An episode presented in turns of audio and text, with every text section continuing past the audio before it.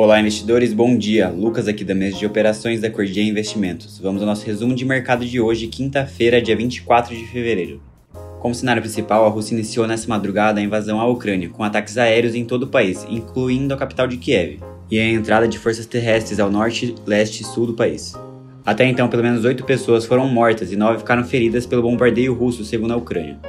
Essa operação militar resulta em uma forte aversão ao risco, com baixa das bolsas e moedas emergentes, enquanto o ouro, petróleo e dólar sobem. Em reação ao ocorrido, Kiev chamou o ataque de invasão em grande escala e anunciou a lei marcial, enquanto o presidente americano Joe Biden disse que irá impor sanções severas a Moscou. Do outro lado, o presidente russo Vladimir Putin disse que a Rússia não planeja ocupar o seu vizinho, mas essa ação foi necessária depois que os Estados Unidos e seus aliados cruzaram a linha vermelha da Rússia ao expandir a aliança com a OTAN. No pré-mercado, as bolsas em geral operam negativo, com S&P 500 futuro derretendo 2,1%. Na zona do euro, a Eurostox opera em forte queda de mais de 5%. Na China, a bolsa de Xangai fechou em queda de 1,7% e a de Nikkei em Tóquio com menos 1,8%.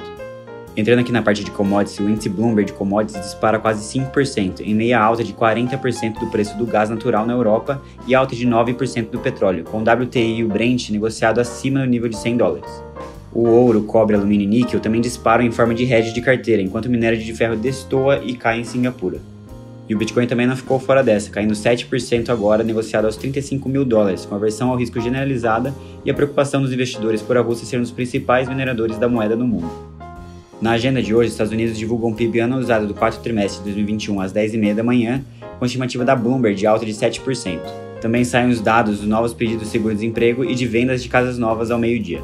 Olhando aqui para o cenário interno, a atenção se vira para a versão ao risco global com a invasão da Rússia na Ucrânia, que pesa em bolsas e moedas emergentes. No pré-mercado de Nova York, o WZ, o principal ETF brasileiro, recua 4,5%, e os ADRs brasileiros, como o da Vale, tem baixa de 2,5%, enquanto o da Petrobras sobe mais de 4%, com disparada do petróleo e resultado do quarto trimestre com distribuição de dividendos bilionários. No noticiário corporativo, a Petrobras encerrou 2021 com um lucro recorde de 106,7 bilhões de reais, e divulgou que pagará 101,4 bilhões em dividendos, o que daria aproximadamente R$ 2,86 por ação. A Ambev teve um lucro líquido de 3,75 bilhões no quarto trimestre de 2021, uma queda de 45,6% ante 2020, quando o resultado foi beneficiado por créditos fiscais não recorrentes. O grupo Pão de Açúcar, o GPA, lucrou 777 milhões de reais, uma alta de 108%. A TIM lucrou 768 milhões de reais no quarto trimestre de 2021, com recuo de 26%, e a Sul América reverteu o lucro em prejuízo de 31,2 milhões de reais.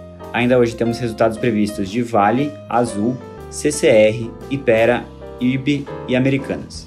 E para finalizar, a Reddor confirmou em comunicado a incorporação da Sul América. Só ontem, as units da Sul América fecharam com alta de 25% e a Reddor com avanço de 8,8%. Bom, por hoje é isso. Tenham todos uma excelente quinta-feira, muita cautela no dia de hoje e bons negócios.